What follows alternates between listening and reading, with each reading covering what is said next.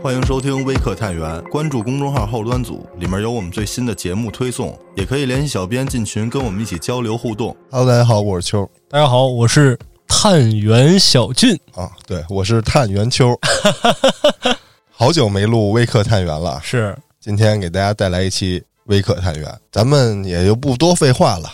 看看今天秋探长给大家带来了什么案件这个事儿呢，发生在美国，啊比？较早，大约在两百多年前，两百多年，大清朝的案件是美国的案子啊。啊。哎，咱就废话不多，直接开讲啊。好，这个时间来到一九一二年的四月十四号，这一天呢是一个航海史上黑暗的日子，知道为什么吗？为什么呀？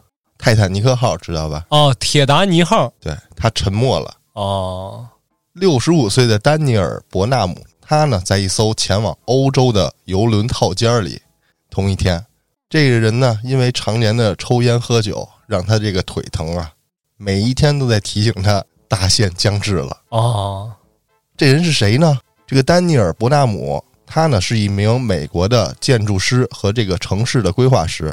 哦，还是高精尖人才。对，他在美国造了好多摩天大楼，比如说像芝加哥、纽约、华盛顿、旧金山这些城市都有他的经典作品。哦，这丹尼尔呢和他这个老婆、女儿还有女婿一起呢乘上了这艘由白星航运公司的奥林匹克游轮上，准备呢去这个欧洲啊去避暑去。放松放松，度个假。对，这天呢，这个丹尼尔呢在这个奥林匹克号的头等餐厅吃完饭之后啊，自己呢就回了这个屋里准备休息。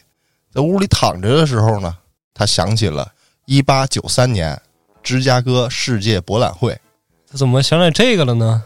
因为这个博览会呢，也是他的经典作品之一。哦，他想啊，那次博览会如何如何牛逼。这个芝加哥博览会呢，也叫做芝加哥哥伦布世界博览会。哦，还是世界级的。对，是为了纪念这个哥伦布当时发现新大陆四百周年，哦，以这个名义举办的这次博览会。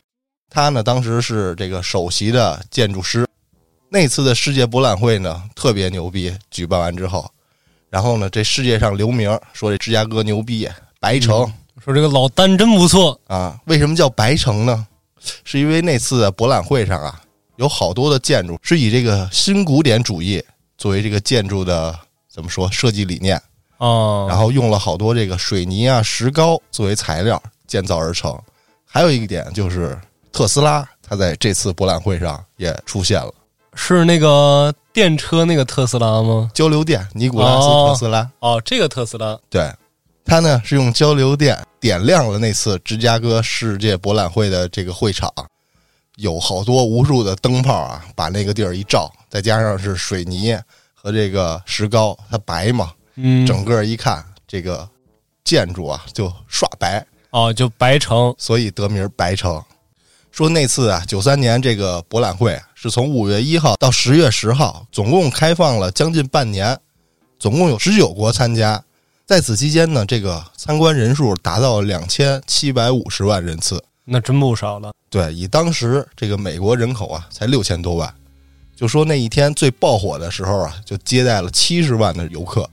虽然那次的世博会特别成功，但是呢，在那一年也发生了不少的可怕的事儿。踩踏事件。啊，也可能有，好比什么，在这个建筑建造的时候，有不少这工人啊丧命了，哦，就是施工事故。对，还有一场火灾导致了十五人丧命，还有一起刺杀事件。这个刺杀事件，我查了查，没有查到，查到了有一个跟总统刺杀事件有关的啊，嗯，但是年份是不对的。有可能是两个事件，它行凶手段相似，然后给它并在一块儿了。应该不是这个有前后关系，因为那个我查到这个刺杀总统那个事件是嗯在这个世博会之后，好像是在一八九七年还是什么时候，也是一个总统被刺杀了。哦，这是书里啊，这有一本专门这个写这案子书，书里说当年有一个刺杀事件，我不知道有没有听众朋友知道的，知道的可以在评论区里留言，我去再查查那个刺杀事件。对，帮我们科普一下。对当然，这个事件呀，还包含着今天咱们主要讲的这个主角儿老丹呃不是老丹，老丹不是主角，他是一个建筑师。哦，他就是一个前言。对我给大家引出来，接下来这位主角儿，在说这个主角之前呢，咱们先介绍一下他小时候的事儿。一八六一年呢，位于美国东北部新英格兰地区的一个州，叫做新罕布什尔州。这个州的面积呢，在全国倒数第五，人口呢倒数第十。就是小地方，对，一个小地方，这里呢有一个小乡村，乡村里有一两口子，男的叫呢李维霍顿马吉特，老李女的叫西奥多佩吉普莱斯。他俩呢就本着为本州人口这个计划生育，啊，还计划生育呢，都倒数第十了得冲人口啊，啊，对？吧？以这个信念为出发，一连呢生了五个孩子啊，啊。今天咱们这个主角呢，就是这五个孩子中的老三，李老三他呢叫哈里霍华德赫姆斯，这就记不住了 他的出生名呢叫赫尔曼，这剩下的姓儿中间名儿咱不说了。啊，在一八六一年呢，这赫尔曼出生了。当时呢，正赶上这个南北战争，那个时候呢，时局动荡。这个身为老三的这个赫尔曼呢，就从小就没得到过太多的父母的疼爱。这父亲呢，就是一个酒鬼，啊，每次呢喝完酒之后啊，回到家里啊，与咱们大多数听到的故事都是一样，打孩子、撒气。家暴对，这母亲呢是一个虔诚的基督教徒，每次呢遇到这个父亲家暴的时候呢，就把这几个孩子呢都关到这个橱窗里啊，并且自己在外面在那儿祷告。就在这种家庭环境下呀，这个赫尔曼呢性格就开始变得孤僻。自己为了缓解这种压抑呢，这个赫尔曼都找到了一个属于自己的发泄方式什么方式啊？——解剖。我小时候的赫尔曼呢，偶然间就是弄死了一只小猫。啊，但是弄死之后呢，他看这个小猫的尸体，觉得可能还能再做点什么再加工加工。啊，于是就拿出了刀啊，就把这个小猫给解剖了。哎呦喂在，他这个解剖的过程中，他找到了自己内心的快感。通过这次之后呢，这赫尔曼就时常会去野外啊捕捉一些小动物，抓回来之后呢，开始解剖，自己搁那儿上生物课，并且呢，在解剖的过程中，就听着这些动物的哀嚎啊，他觉得特别的爽。嗯，这时间呢，来到了一八七九年，这赫尔曼十八岁了啊。这时候他已经结婚了，并且呢还就读福蒙特大学。他呢并不喜欢这所大学，上了一年没多久就辍学了。这一八八二年呢，他又就读这个密歇根大学去学医去了他这回兴趣跟专业对口了，啊，还而且还学的是外科。正好能解剖点什么呀，这那的。对，在此期间呢，他在这个学校学习的时候，肯定会解剖一些大体老师嘛。啊，他在解剖人体的时候，就发现了原来解剖人体更有趣，于是呢，就开始频繁的偷窃这个学校里的大体老师给带走了。啊，自己呢带回家开始偷偷的抛着玩儿。哎呦喂，这同学和老师一看呀，这哥们儿怎么那么爱解剖尸体呀？就觉得他呀是天生做医生的料。都没想到是个精神病。就看他平时啊刻苦学习，你能想到他是，对吧？他是个、啊，也对，变态嘛，对吧？后来呢，时间来到了一八八四年，这个二十三岁的赫尔曼啊，他就从这个大学毕业了。同年呢，他有妻子嘛，就因为忍受不了他的家庭暴力，跟他离婚了。哦，他也家庭暴力，那肯定他能正常吗？是的，从小这个环境也可想而知的。其实，啊，借着这个机会，这个赫尔曼呢就搬家了，到了纽约。到了这个纽约之后，他在一个小镇上啊，从此开始了自己的这个变态生活。求学之路，刚搬到镇子没多久啊，这个赫尔曼就对邻居十分友好啊，是一个好好先生啊。啊，但是一般好好先生都很难搞的了。对，经常为这个镇上的老人跟小孩还免费的给他们看病。再加上啊，这个赫尔曼，你像毕竟是大学生，嗯，谈吐啊都非常的得体。是很快呢，这小镇上的人啊都特别喜欢他，所有人都对他有好感。但大家不知道啊，这哥们儿实际上是有点问题。对。最终呢，不久之后，一个男孩的失踪啊，打破了这个小镇的宁静。他对活人下手了。而这个男孩啊，最后见到的人正是赫尔曼。但由于啊，之前这个赫尔曼在这个小镇的名声啊特别的好，负责调查他的这个警察呀也跟他是朋友。于是呢，这警察调查他的时候，就是随便就糊弄糊弄，呃，问两句，吃了吗？吃了，啊，好，就回去了。主要实在联想不到他。对，但是呢，这个赫尔曼呀，因为这个男孩的失踪，没多久他就搬走了，他自己心虚啊。是啊，因为这男孩就是让这个赫尔曼给杀了。杀了之后呢，他自己因为是第一次犯罪，他没有什么这个怎么说经验呢之类的。对他就感觉呀，在这个小镇待不下去了，迟早要露馅儿，于是呢，就搬到了费城。这个到了费城之后啊，这个有人命在身的这赫尔曼啊，开始整夜整夜的睡不着，嗯不是因为害怕跟悔恨，是因为癫狂跟兴奋。啊，他慢慢的、逐渐的开始痴迷于亲手将人折磨死的这种快感。这跟这个实验室解剖这个冷冰冰的尸体来比啊，这个不值一提，啊，就那个大体老师已经不是那个了已经满足不了他了。啊。这人格呢也变得越来越扭曲，直到一八八六年呀，他呢找到了一家药店，去里面打工卖药去了。哦，这第二天就有一个男孩中毒身亡。这是他给人药死了。与其接触过的这个赫尔曼呢，理所应当的又继续被怀疑。是啊，他呢，这个继续接受警察调查，但是这回那，警察非常的专业啊，嗯，因为这回不认识他。这个赫尔曼呢，也凭借着这个没有犯罪的前科，搪塞住了警察。搪塞住之后呢，他就立马又搬走了。这回搬走呢，这个就没有上回这么好了。这一路上啊，颠沛流离，这身上的钱也花的差不多了。就为了能解决这个钱的问题呢，他想了一个辙，骗保险。于是呢，在这个一八八六年的六月份的时候，他将自己这个当时上学的同学给杀害了，并且还伪造成了这个意外死亡。随后呢，他就拿着这个死亡证明啊，向这个保险公司申请赔偿。这太那啥了。听着有点扯淡是吧？是啊，我我同学死了，受益人是我。对，就是因为当时这个保险这套的机制啊，它不完善，所以让他钻了个这么个空子。哦，只要是确认了这个死者的身份以及是意外死亡的这种事实，这个赔付呢就会正常的发给他。哦，于是呢，他通过这个事儿获得两万美元的这个赔款。当时的两万美元可能相当于现在大约得有六七十万美元左右了哎呦，那他是直接陡然而富了呀。啊！这成了他人生中的第一桶金了，还。那他这个同学的贵人呐。这拿到钱的这赫尔曼呢，马不停蹄的去了这个芝加哥。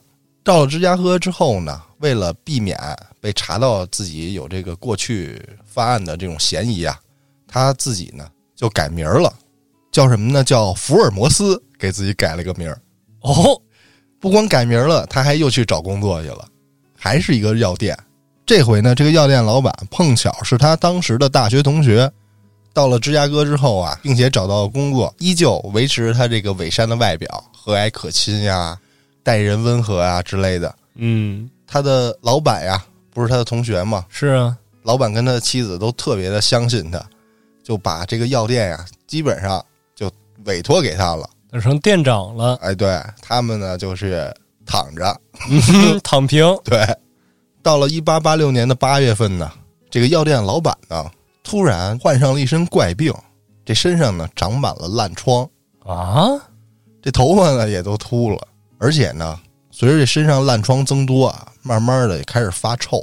这周围的人呢就避而远之嘛，嗯，只有这个赫尔曼，哎，不嫌弃他，就给他带回来了，就把这老板接到自己这儿住了，照顾他。这老板一看，我操，这不天使吗？啊，这白衣天使，啊，只有你不嫌弃我，还照顾我，还对我不离不弃。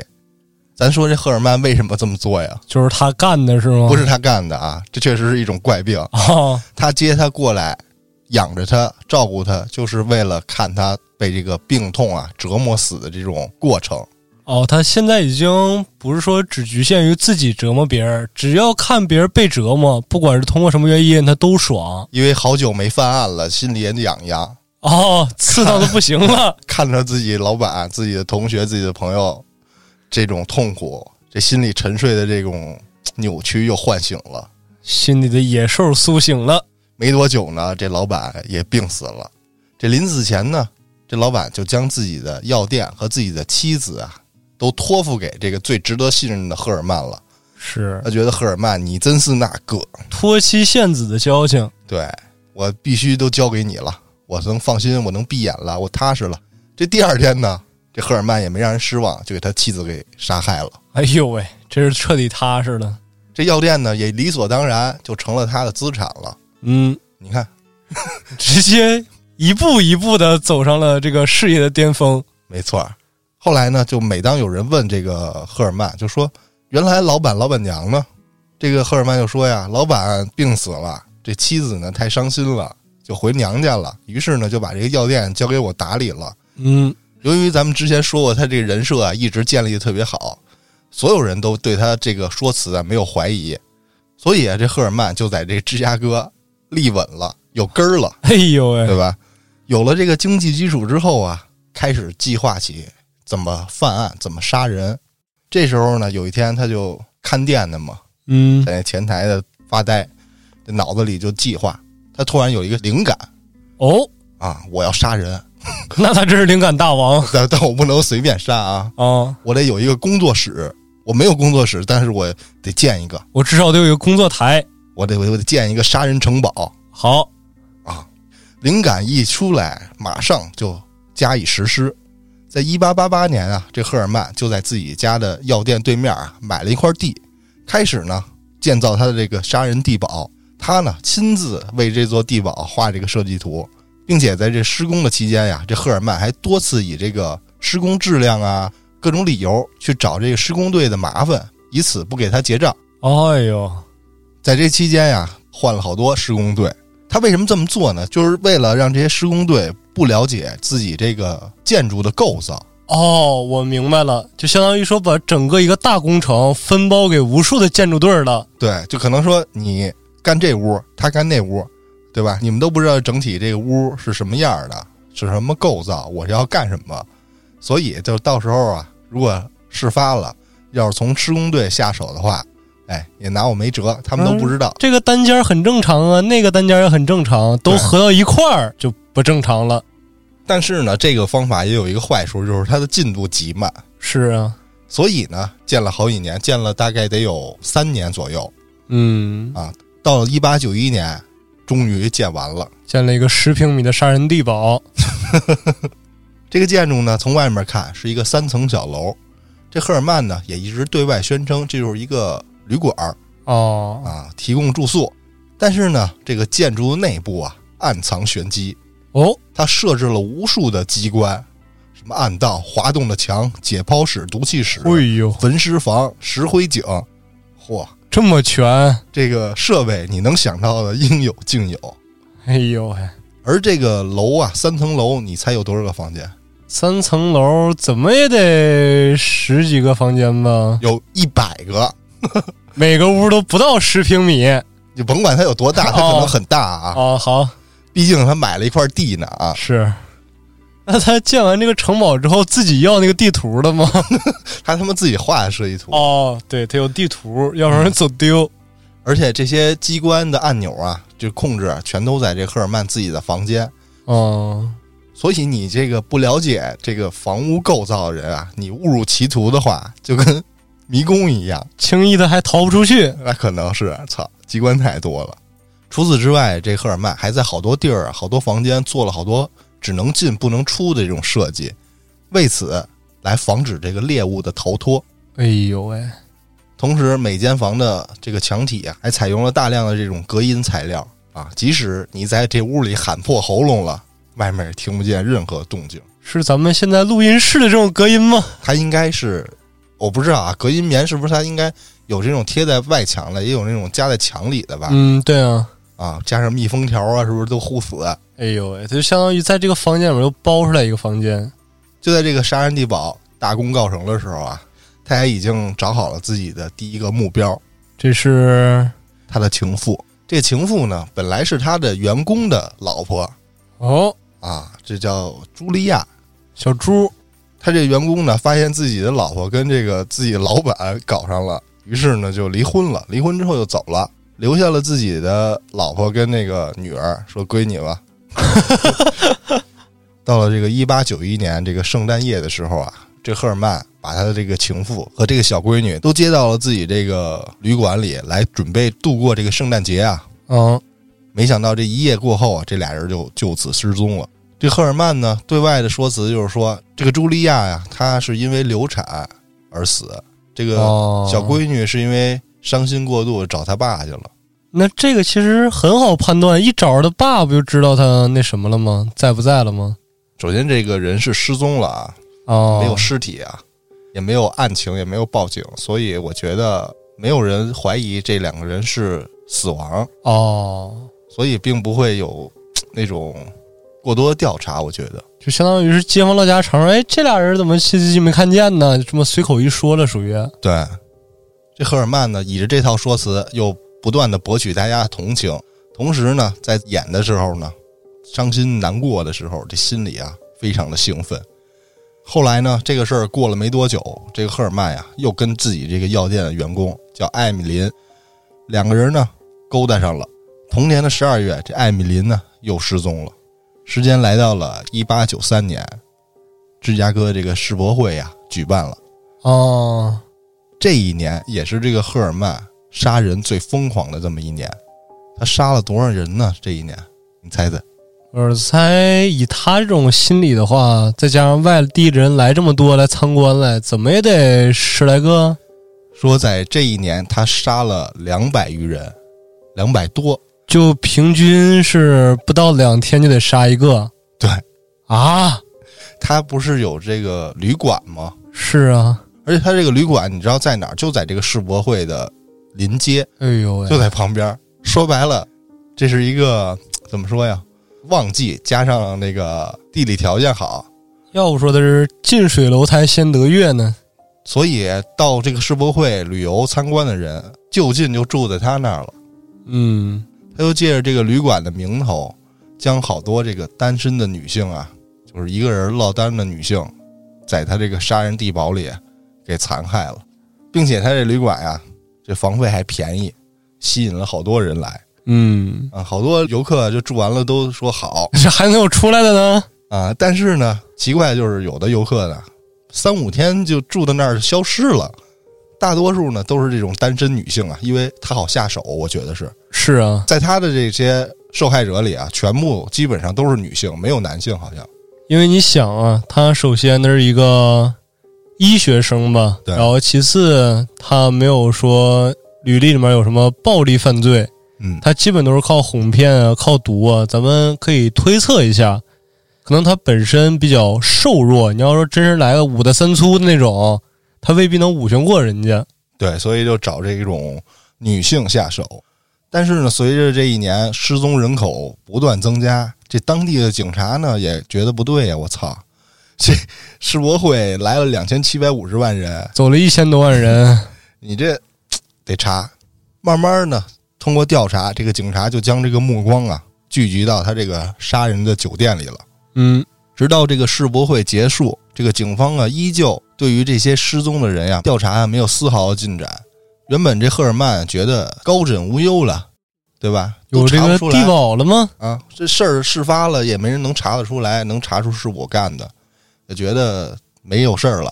是啊，但是有这么一天呀，这门就让人敲响了。这来的人是谁呢？就是之前呢给他装修的这些人，哦，施工队儿干嘛来了？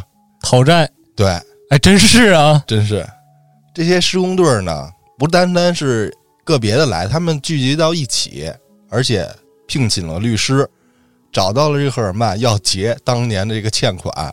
不能再拖欠我们民工的工资了。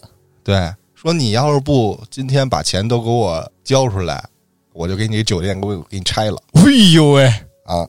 这赫尔曼虽然表现的泰然自若啊，但心里早就慌了。是啊，最终呢，这赫尔曼呀，他用这个三寸不烂之舌呀，将这帮施工队和律师全都给打发走了，哦，并且承诺啊，在一年之内会还清所有的欠款。你说这赫尔曼真有钱吗？他有钱呢，但是不多，不足以支付这些所有的欠款，就是当年的靠骗保那些钱其实不够，就两万美金嘛。这建酒店都建三年呢，那花多少？也是哈。如今呢，这个穷途末路了，又想起了这个老本行了，骗保。嗯，哎，这招好，他能获得大量的现金，是啊。代价只是不过死一个朋友，哎呦喂，对吧？一九八四年，为了骗保啊，这个赫尔曼与自己的好朋友本杰明及其妻子啊合谋骗保，骗了一万美金。这事儿是怎么着呢？合谋就是他们三个人啊谋划骗这一万啊，分这个保险钱，那他们谁死？三个人？就是伪造其中一个人死嘛，哦，假死，假死。但是呢，这赫尔曼他不讲究啊，他真给人烧死了假戏真做。啊！给这个他那个朋友啊烧死之后，就骗着这朋友的媳妇儿说：“你老公啊，他跑到这个伦敦啊避风头去了。啊，”之后呢，就带着他这个朋友的三个孩子到了保险公司去指认他朋友的尸体。这会儿呢，这保险公司呢就已经开始怀疑他了，怎么你朋友老死呢？是啊，最为什么最关键，你朋友受益人总是你呢？对呀，虽然保险公司对他有怀疑啊，但是依旧支付了这一万块钱的保费，并且同时呢，这保险公司还报了警。报警之后呢，自然就有法医来检查这个他朋友的这个尸体。该验尸了。对，就在这个验尸的时候，就发现啊他朋友在被烧死之前已经中毒身亡了。这法医呢，在他的朋友的尸体里啊，发现有大量的氯化物，并且就证明了他这个朋友在烧死之前已经是被毒死了。而且是谋杀。随即，这个警察就通过这个线索对赫尔曼进行抓捕。这赫尔曼呢，知道自己露馅了，马不停蹄就逃往加拿大。逃往加拿大的途中啊，他还带着这个本杰明，就是他这个朋友的三个孩子，到了加拿大多伦多呀。这本杰明就就地把这三个孩子，这个累赘啊，他认为的是累赘给杀害了。嗯，但是最终啊，这个赫尔曼还是被警方给逮着了。逮着之后啊，就审讯嘛，这赫尔曼就承认了自己这个骗保的行为，但是呢，对他杀这三个孩子啊，只字未提。那这孩子去哪儿了呢？他给他解释，那随便就解释呗，骗人呗，走丢了。我没带着呀，哦，是吧？或者怎么着吧？时间来到了一八九五年的七月啊，这个芝加哥警方啊开始搜查他这个杀人人城堡。这一搜查呀，不用想了，这直接就公诸于世了，对吧？嗯，并且在这个审问赫尔曼的时候啊，这赫尔曼呀，他承认自己啊一共杀害了二十七个人，那不对吧？但是啊，奇怪的是，这二十七人中啊，说是大多数还活着，能够证明死于他手里的只有九个人。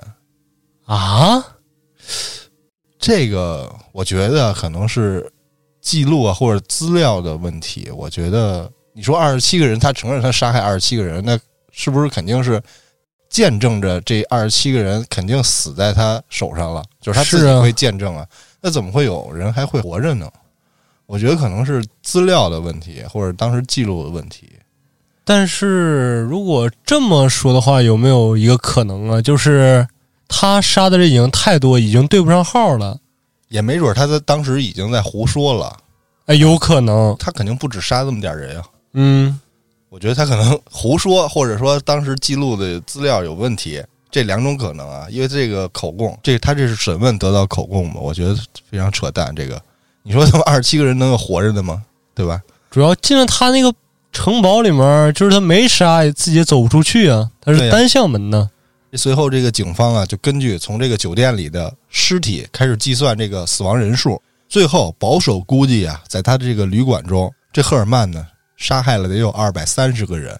保守估计，对他可能有一些这个尸体啊不完全或者怎么着，嗯，最后，一八九六年的五月七号，赫尔曼呢，在这个费城监狱中以绞刑给处死。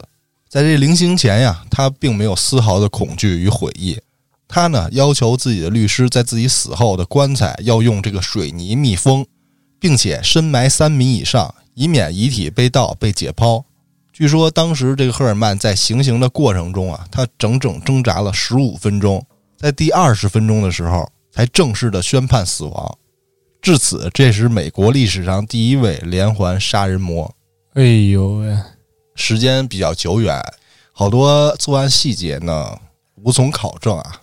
网上的资料呢，只是把他这些生平的这些事迹给做了一个简单的汇总和总结。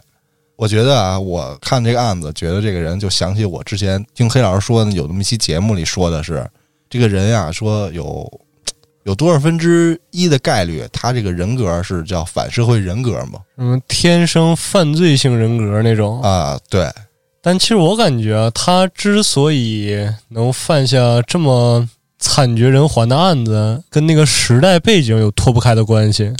就是咱们如果说他是一个高智商犯罪的话，其实这个手法啊，这些杀人手段呢，并没有体现出来什么高智商。对，而且说白了，这个案子如果发生在现在，直接第一次犯人就给摁了。没错，他很多地方不成立，比如说那个孩子，就是他一开始在那个镇子那个孩子，他给带走杀了，可能大家都认为说，哦，他是一个什么大善人，这那的，没多考虑。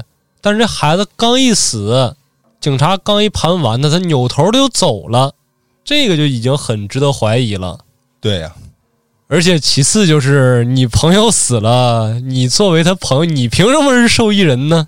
这可能是跟当时这个保险的机制有问题，啊，有关系。反正我反正觉得这纯纯就是因为你看他最后在绞刑的时候，不后悔也不恐惧，而且在之前咱说的这块儿啊。说他小时候啊，受到了这个家庭暴力啊，父亲酗酒啊之类的，嗯，然后从小喜欢解剖尸体啊，残害小动物这一块呢，其实没有事实根据，也是听他那个兄弟姐妹的口述得知的。具体怎么来的？因为这个案子挺久远的了。就是没有什么可考证的地方，也有可能是后人将他这个事儿给杜撰的。因为你毕竟变态，总得有一个惨痛的童年经历，是吧？这一般让人可以觉得可以接受，说得过去。给他加上一个前因后果，然后显得更合理一些。但是我在查资料的时候嘛，就是这段记载后面有一括号就写，怎么说呢？就是不可考证啊。括弧是我编的，对，可能说是是后人杜撰。所以，如果说咱们刨去这两个因素的话来看，这个人他可能就是像黑老师说的这种犯罪性人格。对他只是可能说某一件在童年的小事激发了而已。嗯，而且你看他后面随机挑这些受害者呀，他没有说目标，就是我跟这个人。不符合像这节目说的三大定律，说什么情杀、仇杀、财杀，他都没有，他就是随机选目标，然后随机杀人。对，所以我也觉得这个不是所有的做下这种案子的这些凶手啊，不一定都是小时候受过这个某些呃心理阴影，才导致他有这个犯案的动机。是，这只是一种幸存者偏差吧？属于。对，这就是今天这个案子啊，号称说是美国。第一连环杀人案，也叫白城恶魔哦。有感兴趣的朋友啊，可以找这个书看看。有这么一个作家专门给这个事儿写了一本书哦，是这么一个白城杀人魔的案子。对，其实今天吧，我也准备了一个案子。本来我想的是什么呢？我之前听秋哥说的，准备一个白城杀人魔啊。我说那我也准备一个近点的，我准备一个吉林杀人狂。但是为什么说吉林跟白城近呢？我没想到说这个白城是美国的白城，因为我们家那边也有一个白城，是吧？对我寻思内蒙啊、东北这边的事儿呢。但是我下面要讲这个案子，相比这个案子来说，没有说那么复杂的过程啊，我又为他建地堡啊，这那的啊。其实整个案子听下来，大家可能会感觉有点玩游戏的即视感。那你讲讲。好嘞。且听小俊探员娓娓道来说呀，这个事情发生在一九八一年的二月十七号，发生在东北地区的龙县浮洞镇。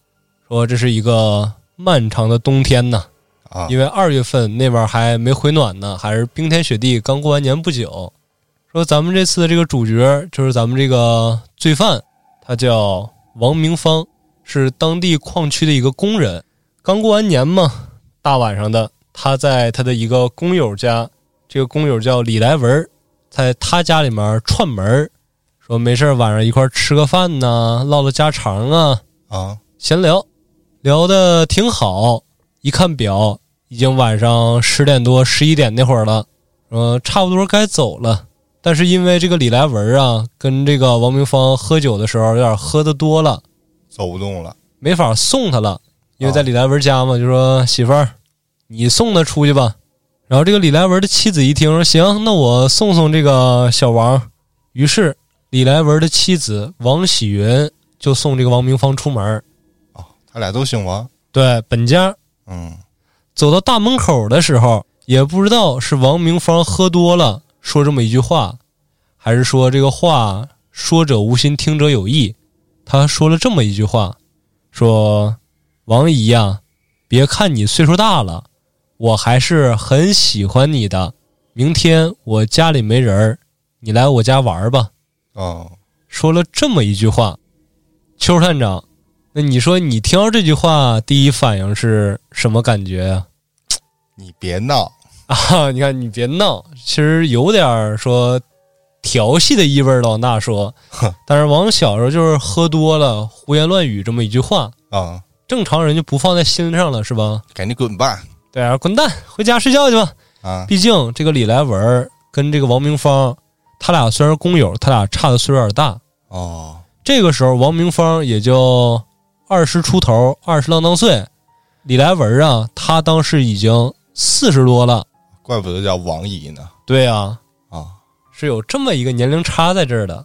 反正咱简短截说，王喜云就送这个王明芳出门，王明芳回家了。但是王喜云听到这话，心里他可别扭，说什么叫别看我岁数大，还挺喜欢我的。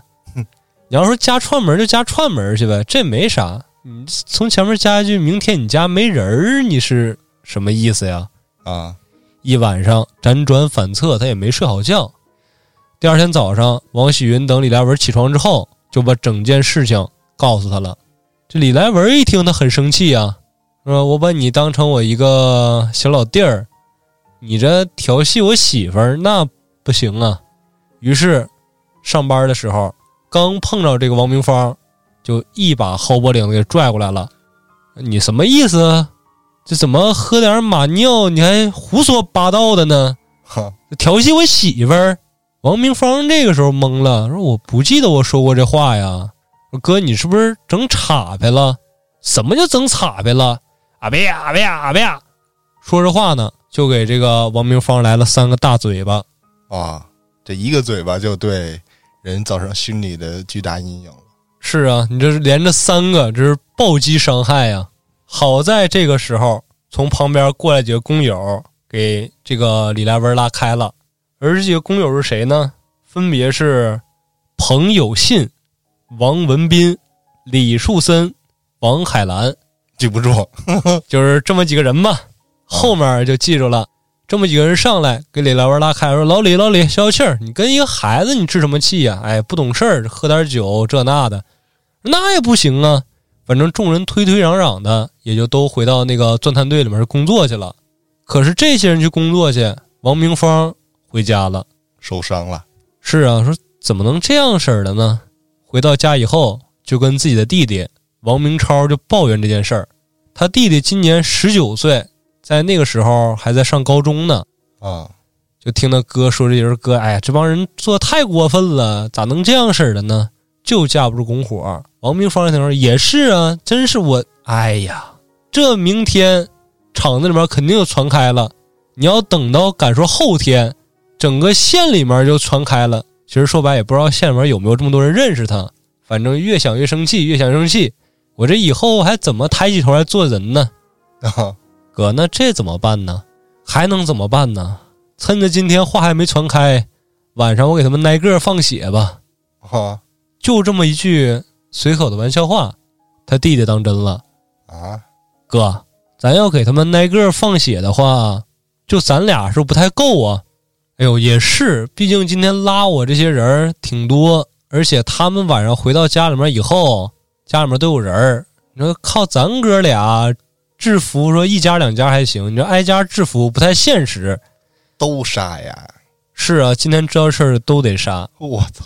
说那咱要是拿着刀呢？废话，弟弟，咱拿着刀，他们家里面厨房这那也有什么剔骨头、切肉的刀，拿刀也不行。说拿刀不行的话，咱是不是得捣点什么吧唧 Q 啊？啊，一拍大腿说：“哎，咱要有了枪，这事儿还就真不叫事儿了。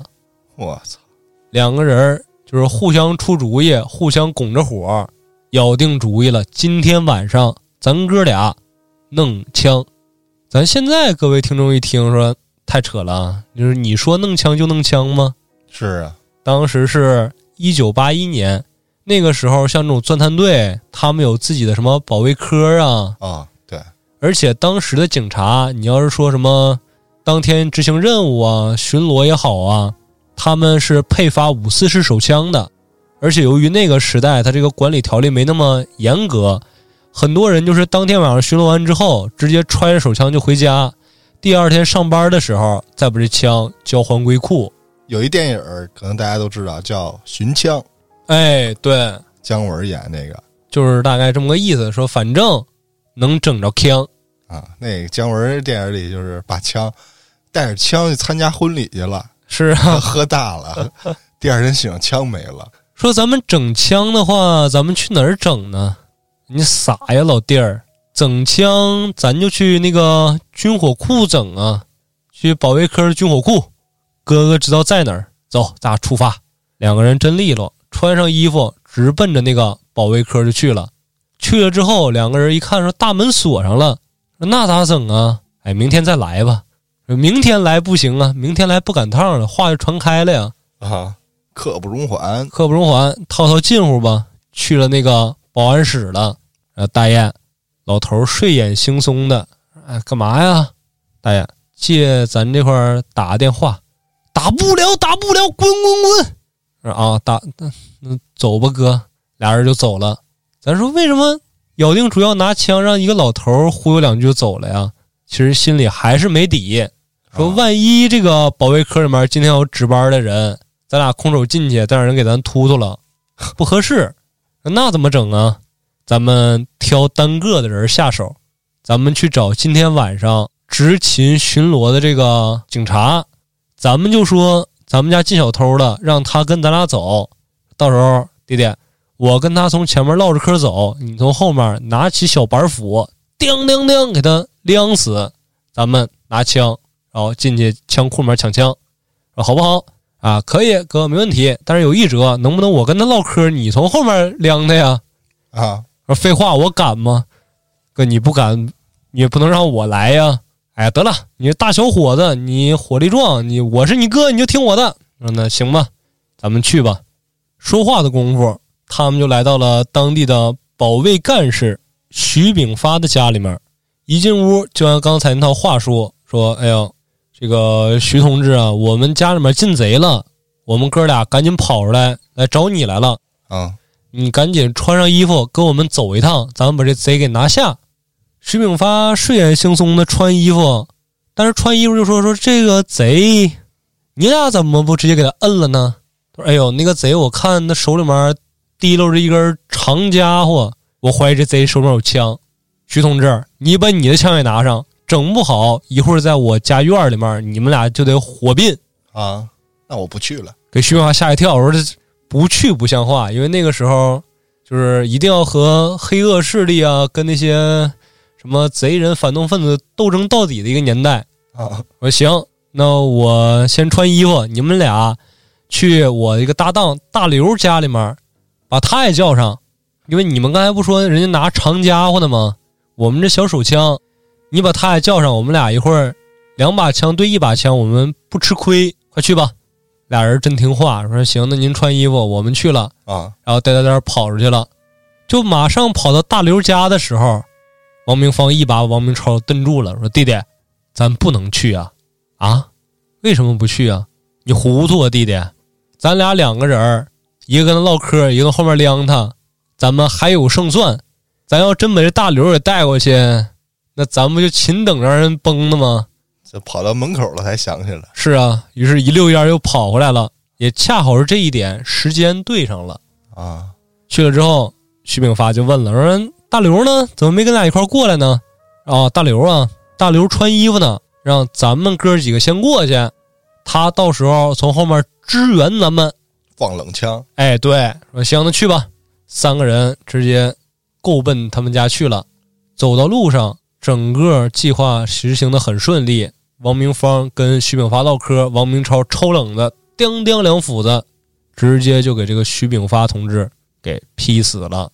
劈死了之后，把枪拿走，直接就近把他这个尸体扔进厕所了，啊这样好不让过往的行人发现。不让他发现那么快，反正是啊，这样式儿的，他们就拿到了第一支手枪。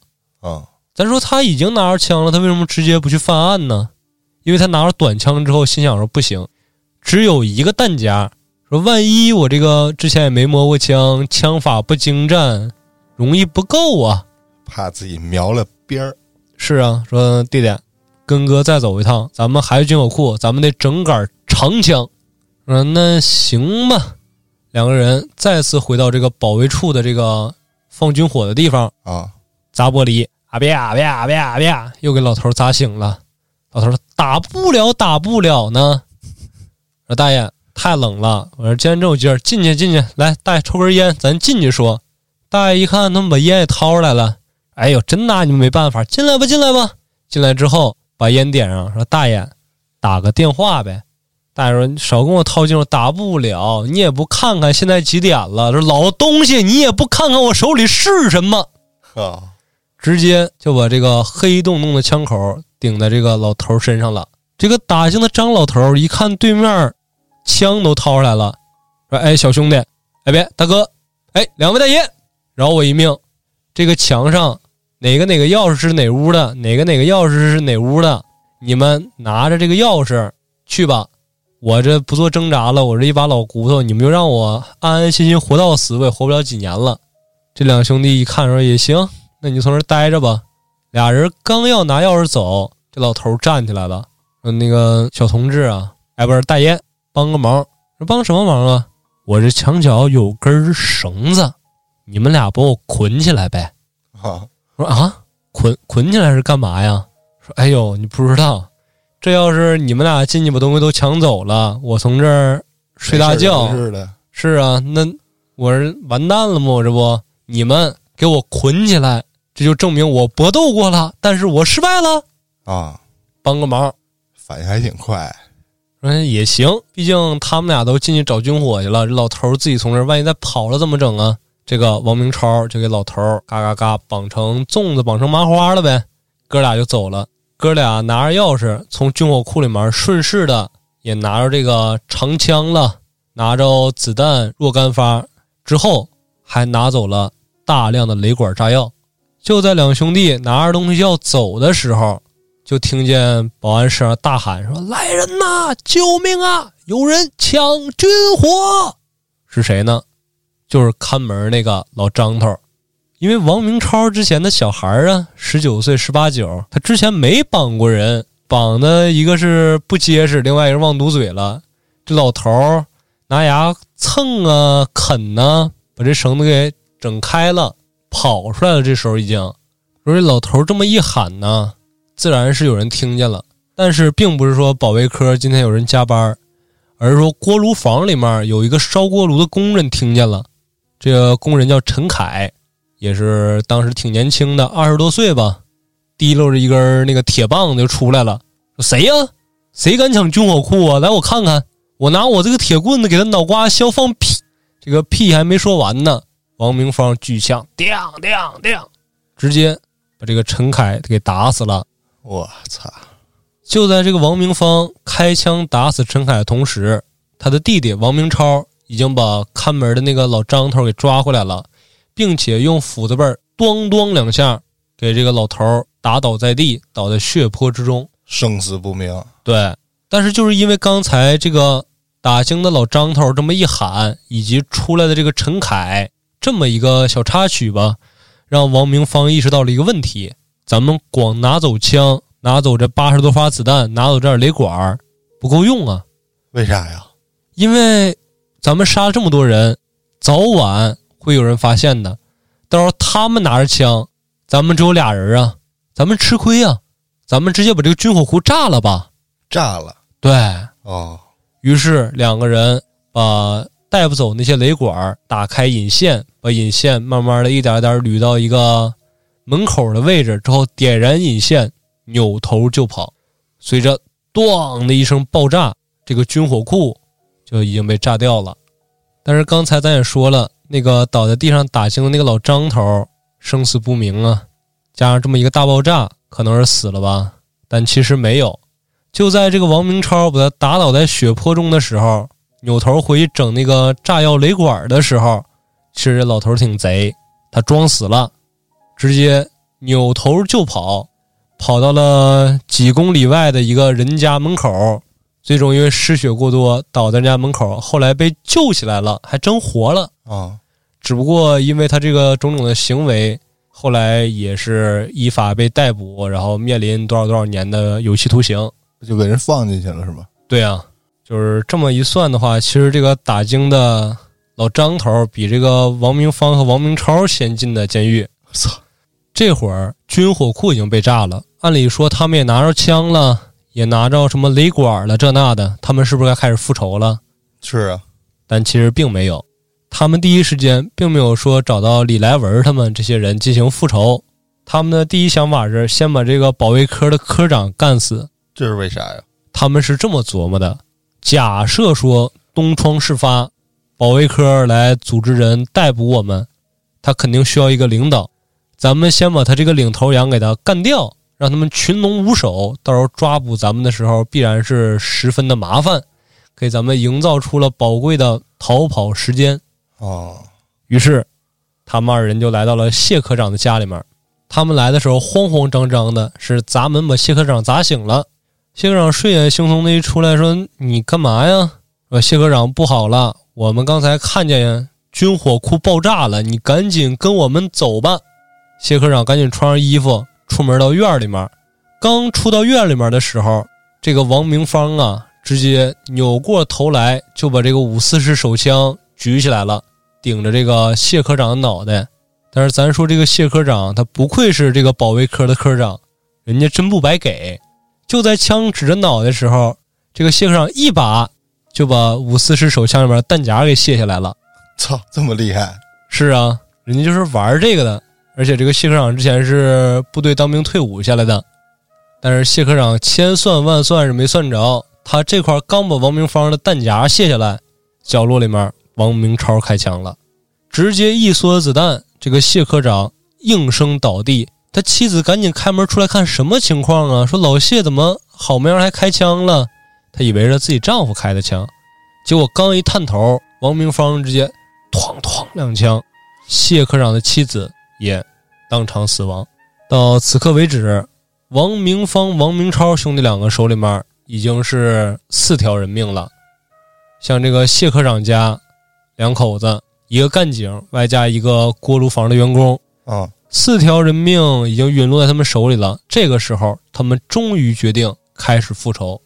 但是比较有意思一点是，这次复仇王明超并没有参与啊，因为他太困了，他要回家睡觉了。我操，是听来特别扯，但是最后王明超就是在自己家里面床上睡醒之后被摁的，说：“哥哥，我实在太困了，我正是长身体的年纪，你接着玩吧，我先回家睡觉去了。”两兄弟分开之后。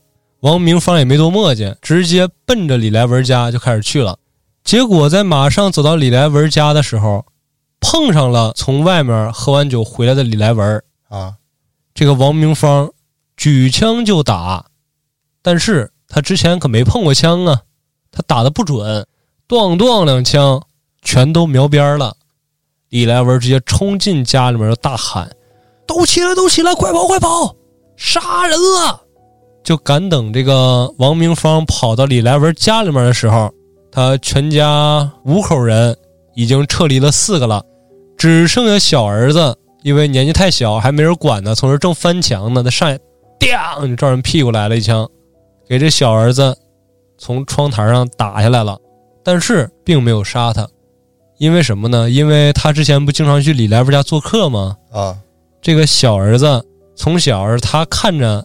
长起来的，今年也七八岁了，就是有点感情，上去说不许哭了，再哭我就杀了你，不哭我现在就走了。啊，之后就真的走了。但是结果这个时候呢，李来文一家虽然跑了，可是彭有信一家出来了。彭有信带着自己的妻子刘玉清，听见外面说：“哎，这不过年不过节的，怎么李来文家放上鞭炮了呢？咱们看一眼吧。”就在俩人刚出去看这热闹的时候，迎面就看见了拿着长枪刚从李来文家出来的这个王明芳了。王明芳一看说：“哎。”你们看见我行凶了，而且彭有信，你今天也听到这事儿了，那你也该死。举枪就射，彭有信，还有他妻子刘玉清当场死亡。听见外面枪声，然后自己父母开门出去，但一直没回来。这个彭有信的女儿就跑来看什么情况了，结果刚一出门，也不出所料的，直接被这个王明芳给放倒了。接着。王明芳又闯到工人李印家里面，把他一家五口全都杀死，又直奔李树森家，将李树森他妻子、长子、次女、岳母、外甥女儿这一大家子全都灭门了。我操！就相当于说他抢枪是为了杀李来文一家，结果李来文一家一个没死，他把其他人全都杀了。是啊，之后在第二天十七号凌晨五点四十分。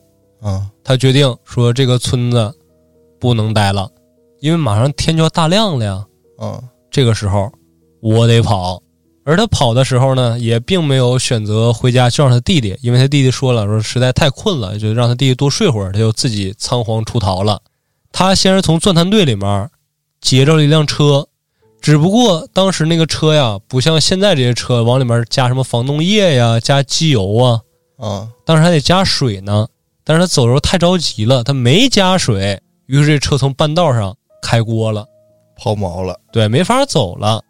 但是他杀了人呢，这十几条人命从自己手上呢，他很着急啊，直接拿着枪背着子弹到公路上面劫车去了。好巧不巧，这个时候龙县啤酒厂的一辆汽车经过这儿，是一辆解放大卡车，而这个司机呢和王明芳还认识。年纪相仿，之前也是朋友。这个人呢叫刘佩宇，王明芳直接站在路上，拿着长枪指着刘佩宇说：“你下来，下来，下来！”刘佩宇还很纳闷啊，说：“哎，你是从哪整的枪啊？你要打猎去？别废话，别废话，你赶紧滚蛋！我这之间有事儿呢。操有什么事儿，兄弟？哎，你从哪整的枪？你给我玩会儿。说着话，这个刘佩宇就上去抢枪去了。我操！结果一来二去这么一撕吧。这个王明芳急眼了，当一枪，抢了什么呀？你就活该！说完这句话，刚要上车的时候，又有一个人从后面把他喊住了。这个人也是一个保卫科的干事，他的名字叫秦中松。秦中松一嗓子叫住了这个王明芳了，直接指着鼻子就问：“你小子凭什么随便拿枪打人呢？”王明芳抬枪就是一子弹，当，就凭他妈老子手里面有枪，行吗？而这个敢于斗争的秦中松同志也是当场毙命了。王明芳直接抢上这辆解放大卡车，就开始继续他的逃亡之路。这个时候大概已经是早上八九点了，大家已经发现说这么多人命已经在王明芳的手里面陨落了，于是赶紧报警。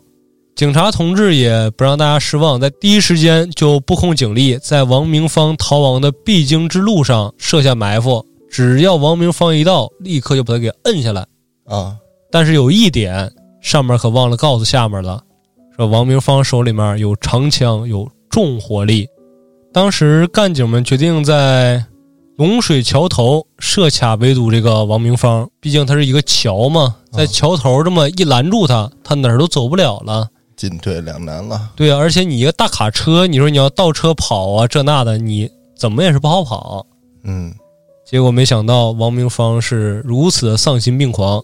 就在他马上就要经过这个龙水桥头的时候，他在旁边看见警车了。他压根儿当时一点犹豫都没有，直接咬定主意，我要闯关卡，举起枪托就把这个解放大卡车的车玻璃砸了个稀碎。他为什么要这么做呢？是为了阻碍这些警员们朝他射击时候的视野。嗯。然后在大家还都没反应过来的时候，他拿起长枪就开始对外面扫射，之后撞开警车夺路而逃，他是把那个玻璃给敲碎了，不是他给敲花了。是啊，就是敲花了，然后出现好多碎纹儿对，哦，不是说为了方便自己玻璃中弹之后影响自己的这个视视线，不是他直接他是扫射嘛，那毕竟他也没怎么用过枪这那的。呃，这个举动还算是聪明了。是啊，就在他闯过了这个关卡之后，他做出了另外一个选择，就是汽车徒步逃亡。啊，因为他认为什么呀？他认为说，如果我开这个大卡车的话，目标太大目标太大，从公路上我这一次能逃得了，你要下一次的话，还真未必能行了。啊，但是现在这个月份，大雪封山，我只要扛着枪，谁敢拦我，我就给谁立时击毙。我逃到山里面，谁也逮不着我了。于是他把车扔在一边，他就徒步开始逃亡了。就在王明芳认为自己的这个计划万无一失的时候，其实他太低估、太小瞧咱们警察的办案能力了。因为他一开始想的没错，这个月份大雪封山确实不好找，但有一折，这个月份你要大晚上从外面过冬，不用抓你也冻死了。就不用找他了呗。是啊，既然你敢选择从这个地方徒步奔袭的话，那你的落脚点必然离这附近不远。哦，于是警员们开始调查，最后得出了一个结论，就是这个王明芳啊，他不是钻探队的吗？早些时间的时候，他在这个延吉这个村子的附近进行过施工作业。当时他住在当地村民江三松的家里面，就证明他在附近这个村子是有熟人的。哦，掌握这点重要信息之后，警方同志快速展开了排查，得出结论：这个王明芳此时就在江三松家里面。锁定墓院了，没错，准备出击但是这个江三松并不知道王明芳是犯案跑过来的。啊，还招待他呢。对啊，王明芳对他们的说法是什么呀？我在山里面打猎，但是我迷了路了，走着走着，我一看说，哎，这不到老江家了吗？赶紧过来投个诉。啊，已经知道了罪犯在哪儿了，而且锁定目标了。这个时候，按理来说直接冲进去抓人就 OK 了，但是没这么顺利。还有人质是吗？对，而且好巧不巧，江三松家里面这几天摆宴，哦，人太多了，于是警方怕说有新面孔混进去打草惊蛇，嗯，就把江三松的两个女婿给找过来了，说你们一会儿吃饭的时候不是做那个打糕吗？哦，你让王明芳看你们做打糕，你趁其不备抽冷子，拿打糕那个大木锤子，你给他歇一锤子，给他直接干晕。我们进去缉拿犯人，啊，我说行吗？行，啊，行。进去之后半个小时，大女出来了，说怎么样，成功了吗？啊，成功了，吃饱了。吃饱了说王明芳很贼呀、他不往前靠，啊，那个距离你要举着锤子扭头砸他，那就很危险了。得抻着，得够着他。是啊，说大女婿不靠谱，二女婿，你最后不是摆席往上上那个汤吗？啊，你上汤的时候，你特意从他旁边上，你趁其不备抽冷子，把那一盆热汤直接倒他脸上，他捂着脸的时候，你们就一起上制服他，啊，说行吗？行，进去了，过了半个小时之后出来了，家头说成功了吗？然后成成功了，那那人呢？是吧？吃饱了回屋了，不是让你泼他吗？说废话，人家吃着饭的时候右手拿筷子，左手一直揣兜里面，哦，整不好就是握着枪呢，谁敢呢？就没事咱们再制定计划。那个，你把你老丈人叫出来，我一会儿看他能干点什么。说别叫了，然后他说你们上呗。不行，怕打草惊蛇。最后制定出来了一条妙计，说这个王明芳吃饱喝足，从屋里躺着呢。这个江三松家大女儿就去找这个王明芳，说王哥，好不容易来一趟，打会儿扑克呗。